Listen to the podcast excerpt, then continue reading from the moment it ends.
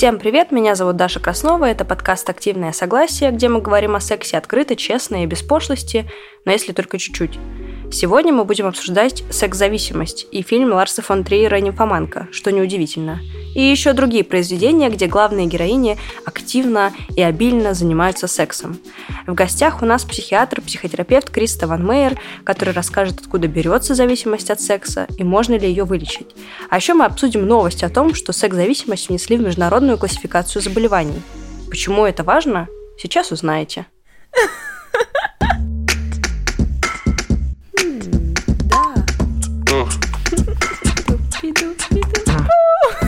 Что? Это секс. Страсть.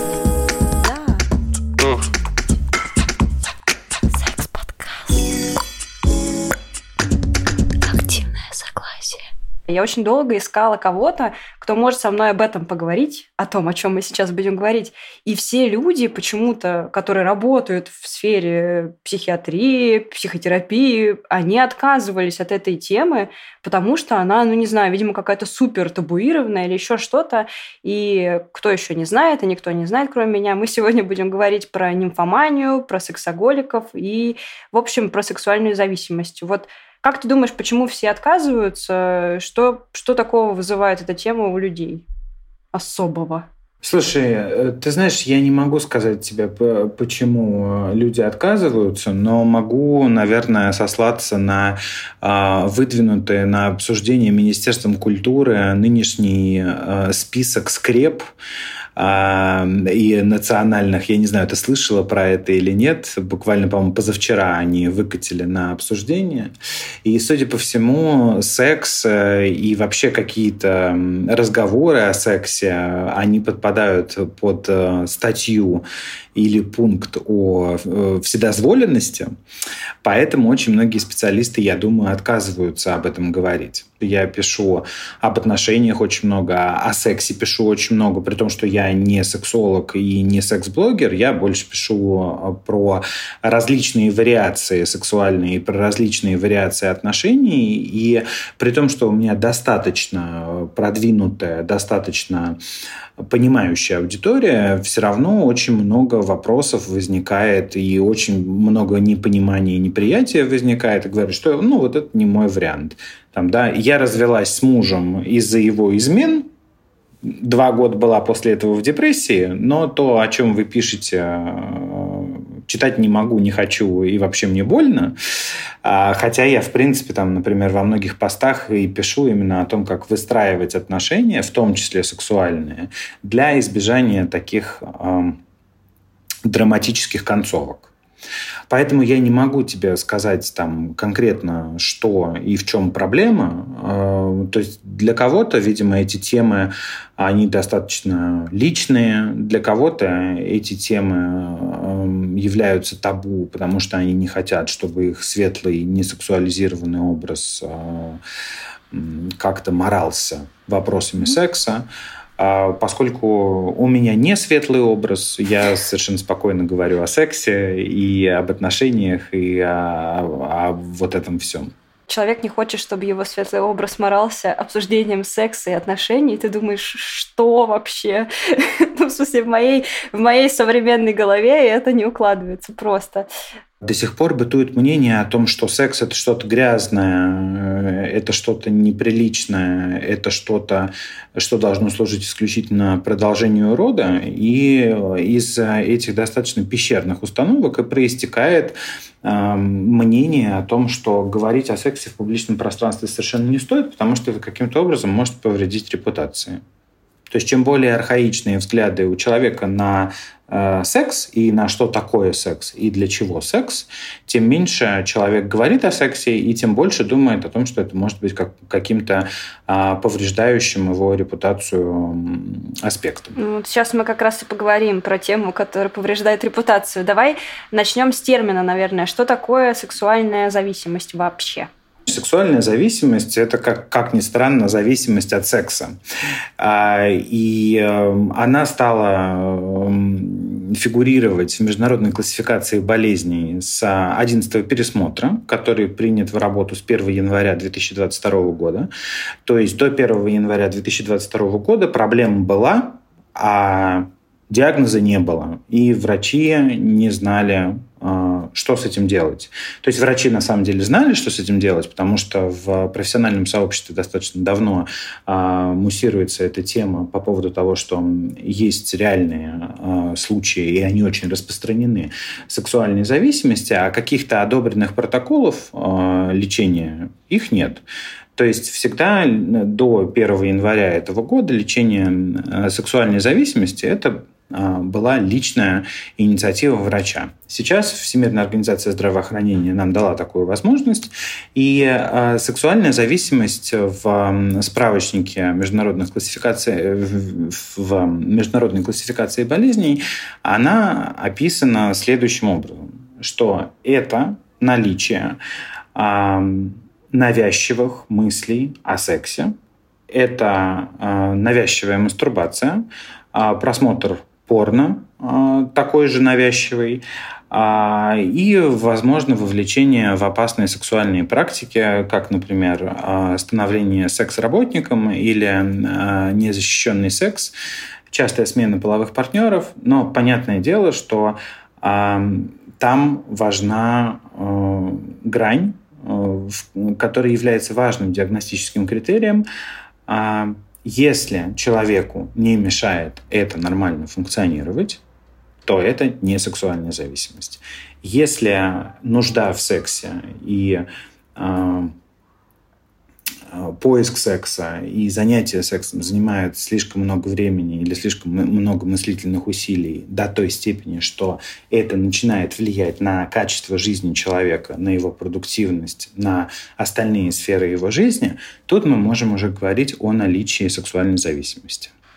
А почему вообще вот важно, что сексуальную зависимость внесли в список этих болезней? Почему это важно для медицины? В чем была проблема, если этого там нет? Ну, на самом деле, смотри, мы с этого начали. А, очень многие, например, журналы не брали а, никакие публикации, связанные с сексуальной зависимостью. Я сейчас говорю про медицинские журналы прежде всего, угу. потому что нет такого диагноза. Но нет такого диагноза, поэтому ну, мы слишком приличный медицинский журнал для того, чтобы писать о каких-то догадках каких-то конкретных врачей. Хотя понятное дело, что большая часть профессионального сообщества уже давно знала, что этот диагноз есть. Кстати, американцы так до сих пор в свой DSM а, не добавили. То есть а, есть мкб, международная классификация болезней, которая используется по всему миру. Но в американской психиатрии также есть справочник DSM, Э, которым пользуются в основном американцы. Там тоже к нему очень много вопросов, потому что его разрабатывает и поддерживает Американская психиатрическая ассоциация, которая зарабатывает миллионы, если не сотни миллионов долларов на различных учебных и методических и статистических материалов, посвященных, собственно, этой DSM. Да? То есть как и очень многие другие сферы э, жизни в Соединенных Штатах, это очень сильно коммерциализировано. А, и в DSM а, такой диагноз не добавили. То есть в классифика... в классификации ВОЗ, в международной классификации болезней он появился, в DSM а, до сих пор а, его нет. И очень многие журналы не брали никакие публикации. Также не проводились исследования, потому что а, не, исследования не проводятся, потому что нет предмета исследования, потому что нет диагноза. То есть феномен есть, но формального наличия диагноза нет, поэтому э, очень они проводились, да, эти исследования, но их было очень мало. Плюс, ко всему прочему, как я уже сказал, до настоящего момента не было объединенных и унифицированных протоколов лечения сексуальной зависимости. То есть каждый терапевт, каждый психиатр лечил это так, как он думал, что это надо лечить. А, и не было какого-то унифицированного подхода. С появлением официального диагноза, э, сейчас их до сих пор, кстати, тоже нет, Сейчас разрабатываются как раз протоколы под этот диагноз. Как, собственно, мы будем это все дело лечить. То есть пока мы не можем говорить о том, сколько процентов в мире там, людей болеют этой, э, склонны к этой зависимости, или там больше мужчин или женщин, или в какой стране больше, никаких данных. Статистические данные очень, очень разнятся. Это от 8 до 20 процентов мужчин а, и чуть меньше там от, от 7 до 18 процентов женщин. Ну, то есть я думаю, что когда будут проводиться исследования по прозрачной методологии, э, статистически достоверные, тогда это будет примерно э, одинаковое по странам и по полу, и по возрастам, э, потому что мне кажется, что это, как и гомосексуальность, имеет какую-то а, весьма средневзвешенную и очень усредненную а, частоту возникновения в среднем в популяции. Почему-то, когда говоришь про нимфоманию, в голове возникает образ женщины, которая резко начала или не резко много заниматься сексом. А, потому что кажется, что мужчины, в принципе, много занимаются сексом. Вот такие стереотипы у нас. Так ли это? Здесь очень многое происходит, во-первых, из-за оригинального греческого э, названия э, феномена нимфа, мания, да, то есть нимфы это, а, скажем так, эм, издержки, я думаю, больше э, древнегреческого и, и, потом, и потом латыни. Поэтому сейчас мы не, не пользуемся такими терминами, как нимфомания. Мы говорим о том, что это сексуальная зависимость. И сексуальной зависимостью могут страдать и мужчины, и женщины. То, о чем говоришь ты, э, это абсолютно мачистский стереотип. А, который, э, в принципе, постулирует то, что мужчинам больше нужен секс, мужчинам почему-то нужно много партнерш, и они якобы имеют на это право, а женщина должна только удовлетворять своего мужчину, и если ей начинает хотеться много секса, с ней что-то не так. То есть, если мы вспомним э, историю психотерапии и психиатрии еще не так давно, а, в конце 19-го, начале 20 века, а, это имел диагноз истерия. То есть, когда женщина начинала хотеть секс, а, врачи-психиатры считали, что у нее истерия. Угу. И там были холодные ванны, там было много разных абсолютно антинаучных и недоказанных манипуляции и так далее. То есть это такой, к сожалению, гендерный стереотип.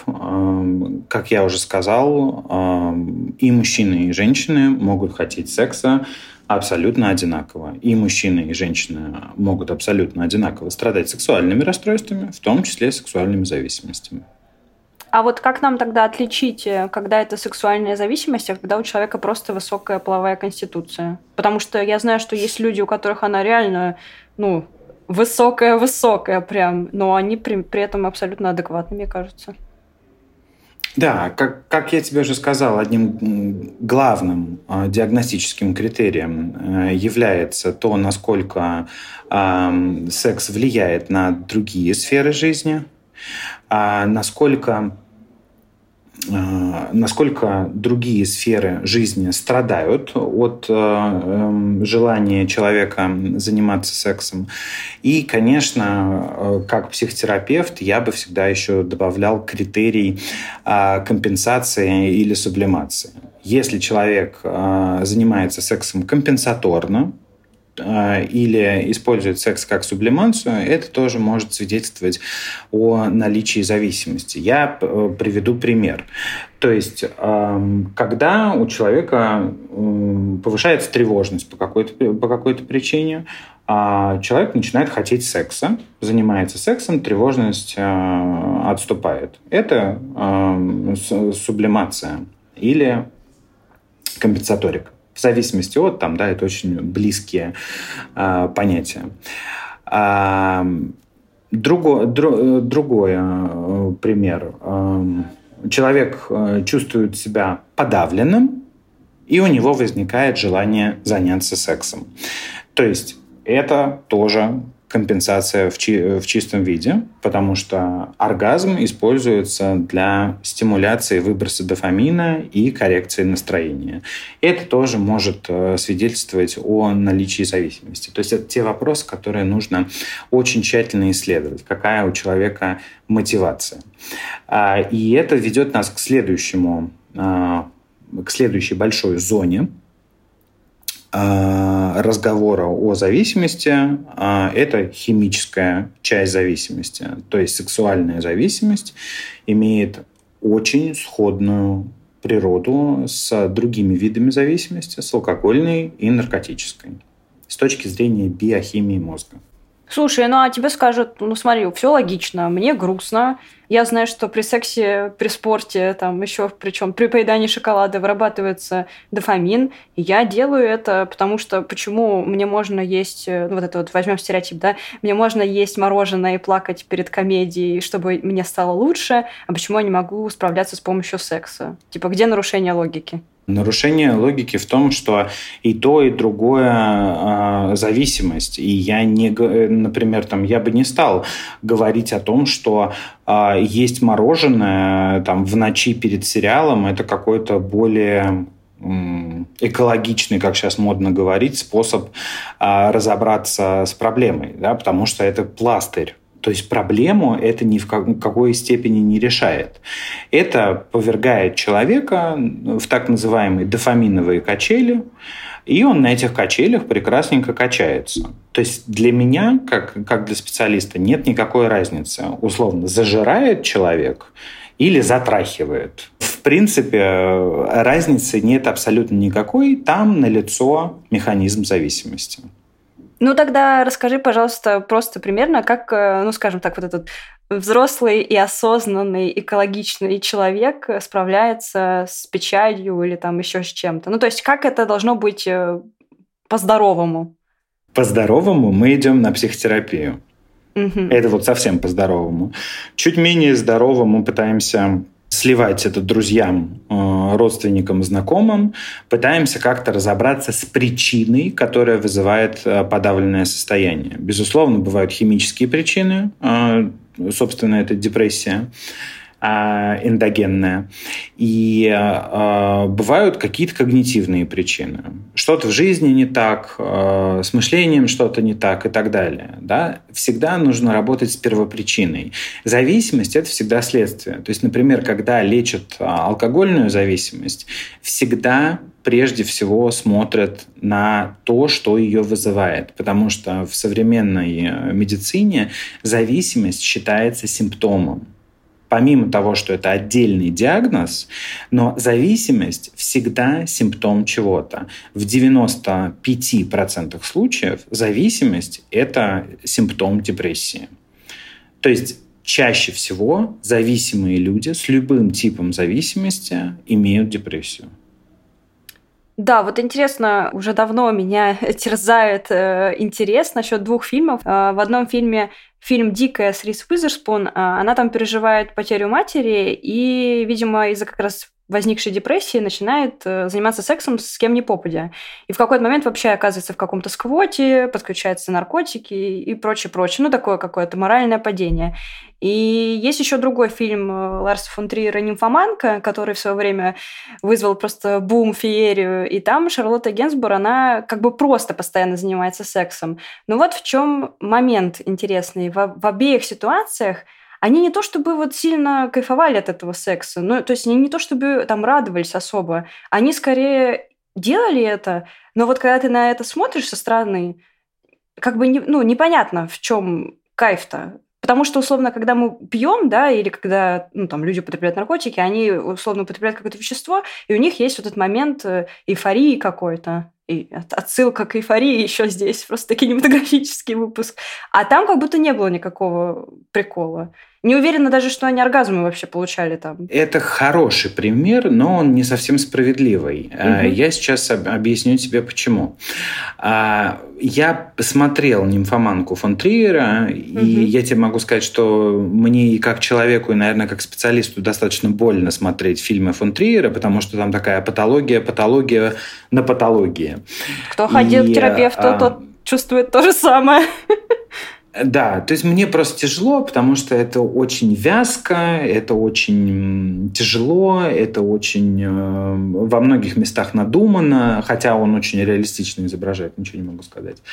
Вот. Э, касательно Дикой, я тоже ее смотрел. Э, Дикая – это более такой э, хороший пример, да, потому что там есть травма, там есть некое событие, триггер, которое вызывает сначала, сначала отстранение, и потом какую-то такую ну, странную реинтеграцию э, с психоактивными веществами, э, беспорядочным сексом и вот этим всем. То есть в «Дикой», с моей точки зрения, больше раскрывается динамика а, в впадение в зависимость.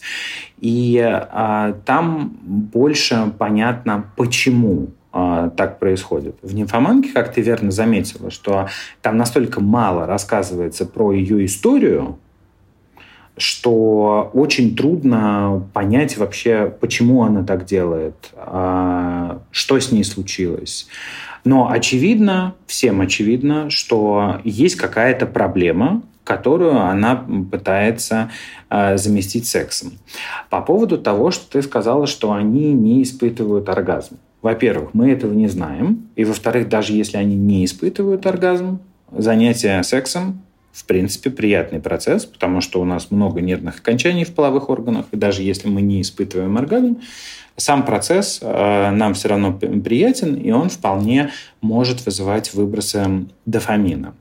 А в описанных в фильмах ситуациях я бы, наверное, провел такую не очень я не знаю, наверное, многие коллеги меня распнут, э, с, аналогию с селфхармом.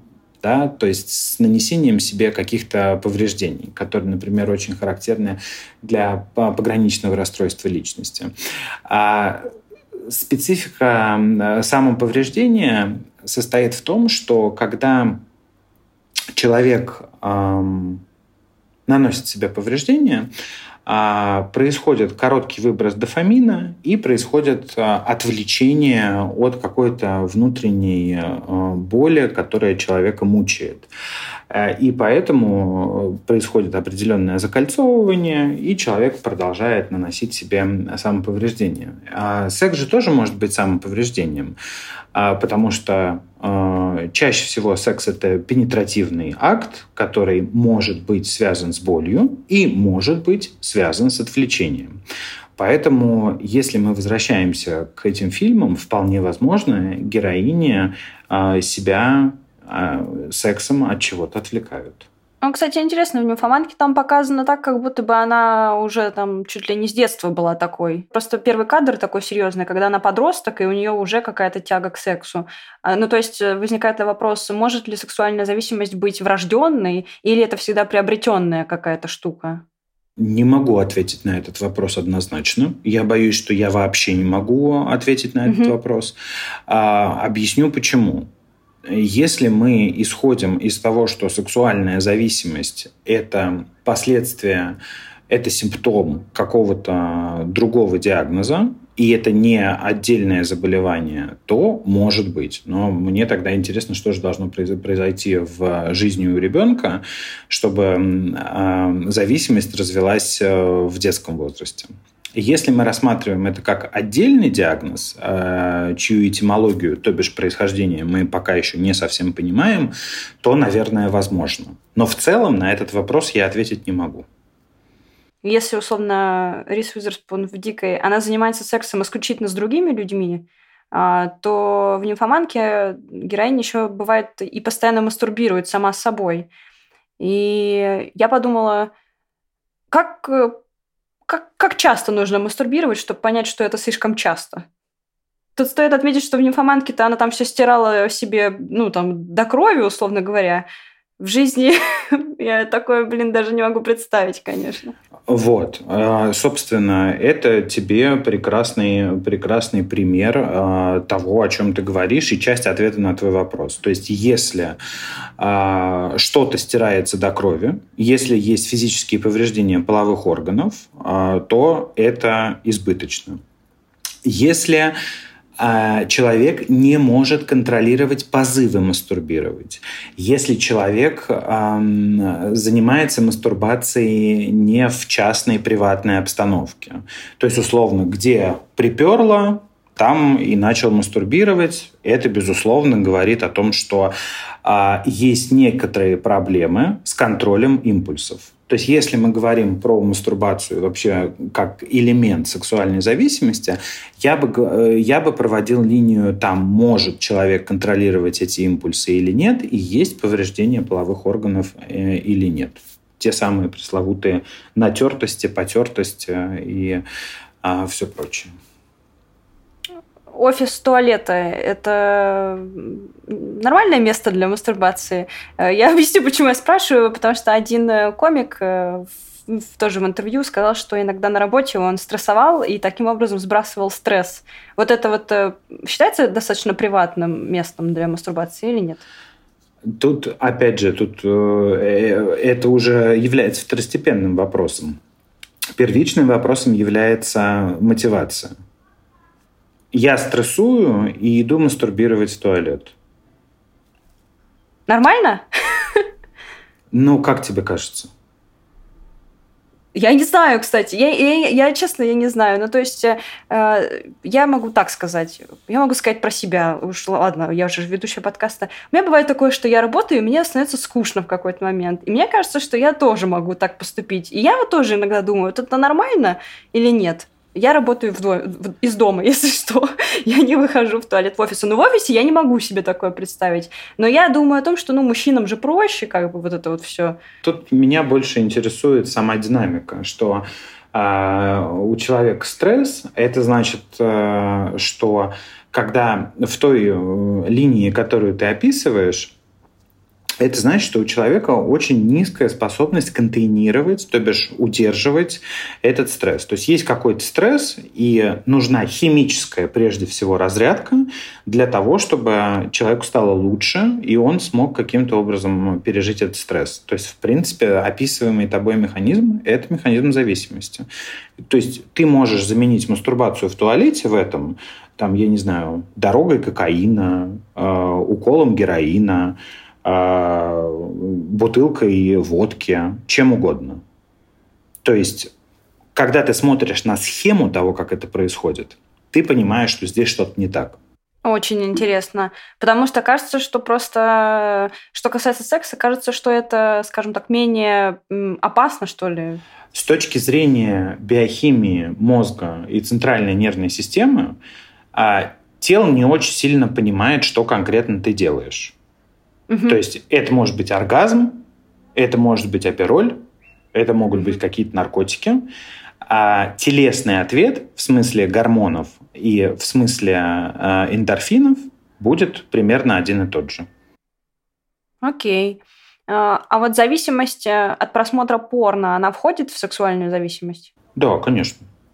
А, навязчивая, навязчивый просмотр порно, либо слишком частый просмотр порно. Да? Я вот сейчас, знаешь, когда говорю слишком частый, всегда спрашивают, а что такое частый? И нет никакого критерия, что такое частый.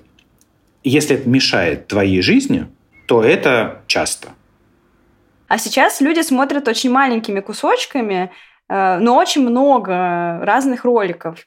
И в основном это там набор, ну там, пиковых моментов или там набор какой-то максимальной жести. Вот это считается как много или как мало? И что это вообще такое за реакция нашего мозга? Ну, смотри, это клиповое сознание, угу. безусловно. А, и, как мне кажется, это связано с доступностью секса, а, с большим количеством продуктов в порноиндустрии а, и со снижением интереса к процессу. То есть очень многие люди занимаются сексом для достижения оргазма. И поэтому, безусловно, им интересны кадры, на которых э, заснят оргазм.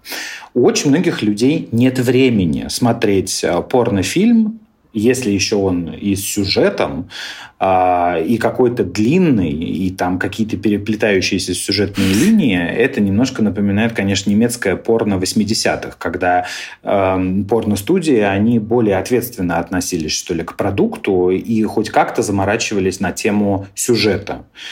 То есть сейчас э, за счет распространения ТикТока, за счет распространения Инстаграма, за счет распространения коротких клипов человеку очень тяжело э, удерживать внимание на чем-то долгое время. Особенно э, если есть какая-то акцентуация на кульминационном моменте в виде оргазма.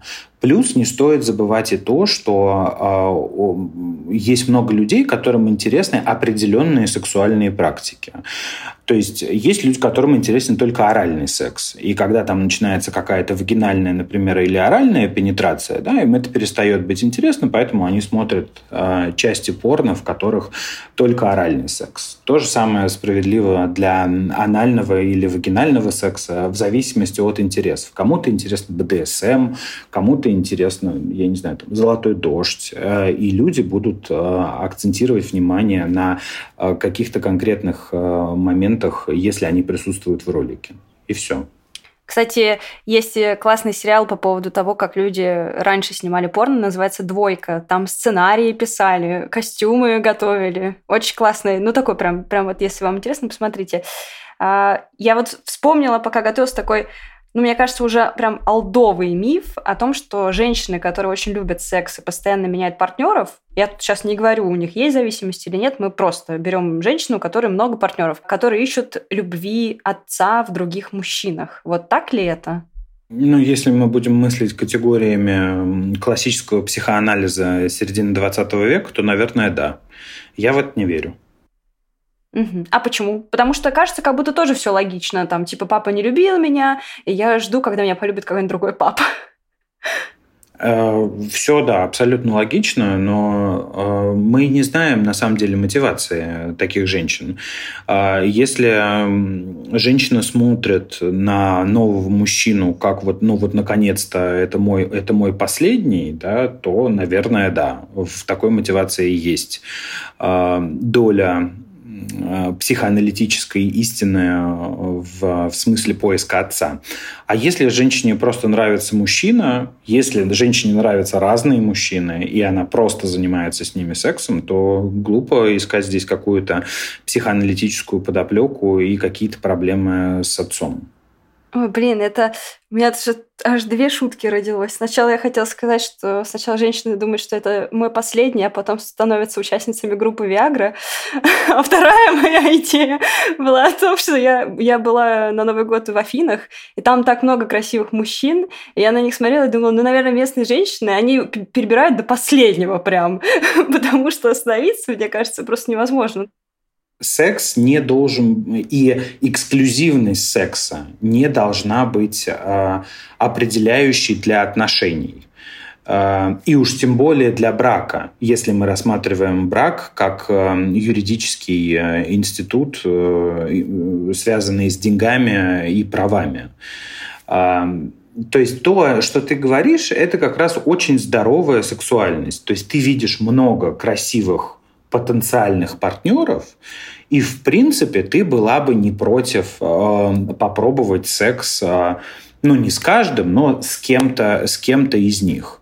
Говорит ли это о том, что у тебя э, есть проблемы с отцом? В такой э, структуре абсолютно нет. Это говорит тебе о, о том, что тебе нравятся разные красивые мужики. И это совершенно нормально. То же самое там справедливо и для женщин. Ну, там, могут нравиться другие женщины. Это исключительно вопрос сексуальности в такой постановке вопроса. Если mm это другая постановка вопроса, ну там, конечно, можно что-нибудь накопать. А, кстати, вот из этого же мифа про женщин, которые ищут отцов, э, есть, вытекает какой-то другой миф, что женщины, которые очень сильно любят секс, или у них есть какое-то расстройство, здесь уже бывает и про расстройство, люди говорят, они, скорее всего, идут заниматься секс-работой. Вот насколько это имеет место быть, такое мнение? Одним из важных критериев при постановке диагноза э, сексуальной зависимости является критерий э, стыда и сожаления, который человек может испытывать после полового акта. Человек без сексуальной зависимости чаще всего не испытывает стыда и сожаления за секс, который только что случился. А есть действительно мнение о том, что люди с сексуальной зависимостью могут выбирать а, себе профессию секс-работников. но а, я не сильно в это верю. А, они могут использовать, знаешь, как в виде вторичной выгоды секс-работу, но чтобы становиться профессиональными сексуальными работниками, я не сильно в это верю, потому что у меня в клиентах э, были секс-работники э, обоих полов, и я тебе могу сказать, что это весьма специфичный склад ума, э, склад характера и весьма специфичное отношение к сексу. Ты знаешь, у меня сейчас из головы вылетел вот этот советский анекдот, когда а, я даже не помню, как он, а, как он а, формулируется, но там что-то встречается проститутка и токарь в Сочи, где-то на курорте. И значит, они начинают разговаривать про работу, и токарь говорит, ну, я вот там работаю, работаю на станках. Э, и он спрашивает у проститутки, говорит, а вы чем занимаетесь? Она говорит, а я выхожу на пляж и смотрю там станки, станки, станки, станки. То есть я не помню, я не очень хорошо умею рассказывать анекдоты, к сожалению или к счастью, но смысл в этом. Да? То есть у сексуальных работников, которых я знаю, с которыми я работал, а, у них весьма специфическое отношение к сексу. Вот интересно, кстати, я сейчас расскажу то, что я читала у какого-то психолога, а ты скажешь, э, как к этому относишься, э, что психически здоровый человек не может подвергнуть себя э, ну, такой сексуальной эксплуатации, и каждый новый вот этот секс, ну, то есть за деньги, да, он переживает какую-то новую серьезную травму психическую. Вот как ты думаешь, это так или нет? Или реально существуют люди, тут важно отметить, что мы знаем, что очень многих людей в секс-работу как вовлекают, э, принуждают, да, что это ужасный там бизнес и очень много там всего плохого происходит. Но вот интересный вопрос, как ты думаешь, реально ли существуют люди, которые сами соглашаются на это и при этом они, ну, осознают там риски, видят какие-то бенефиты в этом и чувствуют себя окей? Да. А, более того, я знаю много таких людей которые совершенно не переживают по этому поводу а, и а, совершенно спокойно к этому относятся. И а, более того, там я как человек тоже не вижу ничего предосудительного в секс-работе. И я знаю таких людей, которые совершенно спокойно к этому относятся. Более того, с другой стороны, я знаю людей, для которых, которые не были насильно приведены и привлечены к сексуальной работе, но которые как, в какие-то промежутки э, жизни ей занимались, кто-то для выживания, кто-то по, по психологическим причинам, э, которые испытывали травматизацию, как ты говоришь, от каждого раза, который, в который у них случался секс. Поэтому я боюсь, что какого-то такого драматического и однозначного ответа, как говорил вот этот психолог, что абсолютно все психически здоровые люди травмируются, э, выполняя секс-работу, э, я бы не мог сказать такого. И на самом деле это очень тяжелая работа, потому что э, нужно быть очень хорошим психологом, нужно хорошо чувствовать клиента, нужно содержать себя в здоровье, чистоте и прекрасной фигуре. Это очень тяжелая работа.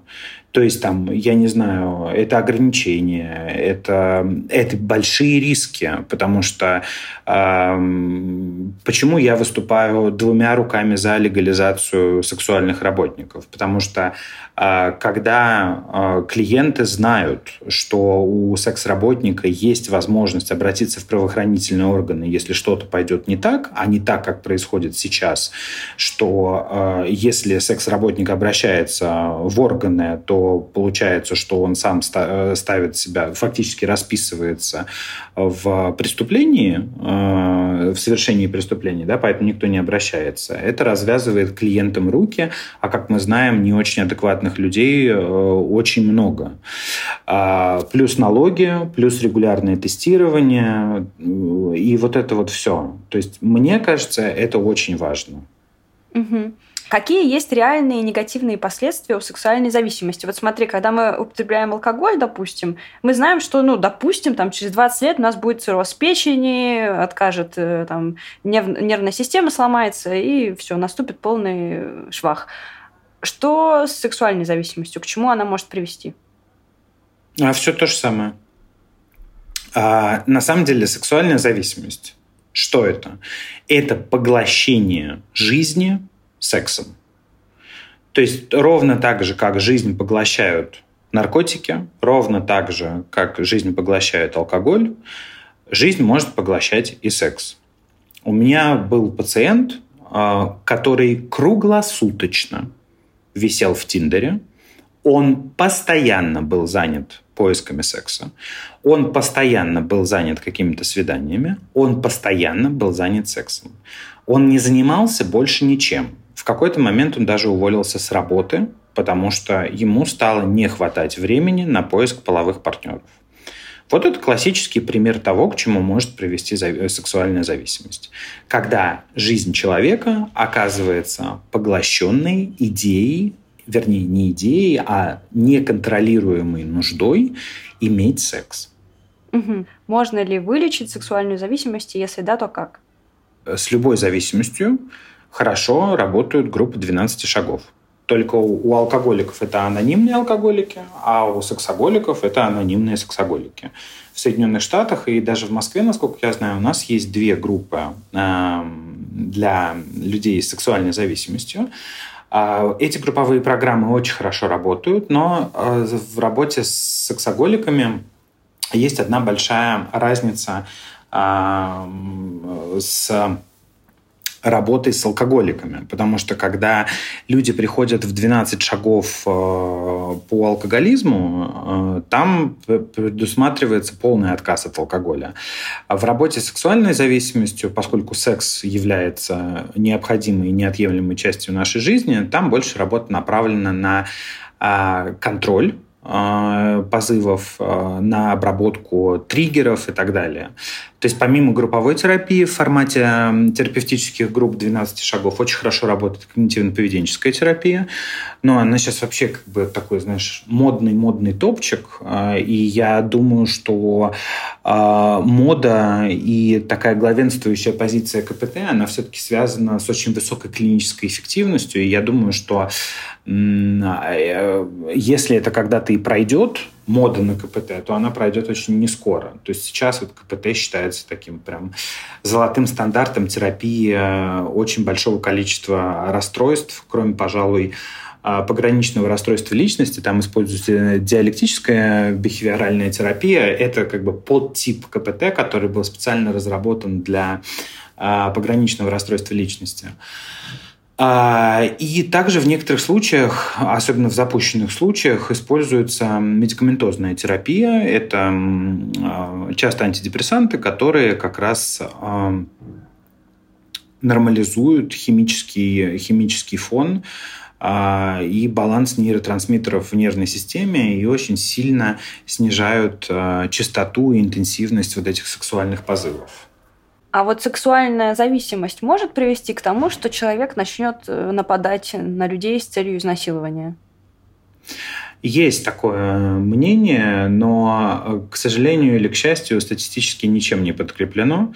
А, в очень многих статьях говорится о таком возможном исходе, да, что э, э, сексуальная зависимость может толкать людей на а, сексуальные преступления. Но если мы следуем постулату о том, что очень часто у людей с сексуальной зависимостью есть а, повышенная депрессивность или повышенная тревожность, ни повышенная депрессивность, ни повышенная тревожность никак не коррелируются с а, агрессивным насильственным действием а, по отношению к другому человеку.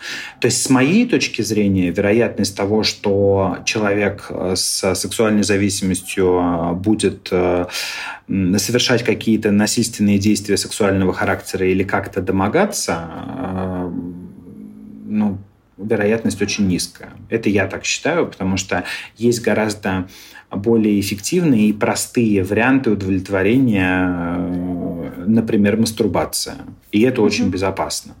То есть все-таки э, то, что называется sex offenders, да, это тоже очень специфический склад характера и специфический склад мышления. И а, очень особенное отношение к сексу, которое, которое, по крайней мере, большинство моих пациентов с сексуальной зависимостью не демонстрируют. То есть, когда я буду знакомиться с человеком в Тиндере, я никогда не пойму, что у него есть сексуальная зависимость, ну, пока я с ним реально не столкнусь там. Да, то есть это же, э, это же про то, что ты видишь человека в жизни. А, очень тяжело, на первый взгляд, отличить высокую половую конституцию от сексуальной зависимости. То есть фактически это невозможно. Причем это невозможно ни для широкой публики, ни для специалиста. Должно быть проведено, проведено определенное исследование э, того, как человек живет, э, какие у человека мотивации и почему так э, получается. Как таковых итогов в этой серии нет, потому что мне кажется, что встретить человека с секс-зависимостью довольно трудно – Однако я могу себе представить, что за беспорядочным сексом могут скрываться проблемы какого-то иного толка. И в этом случае эта серия полезна, потому что мы будем знать, что есть пути решения для этой проблемы. Если вы понимаете, что вы решаете проблему с помощью секса, с этим можно что-то сделать.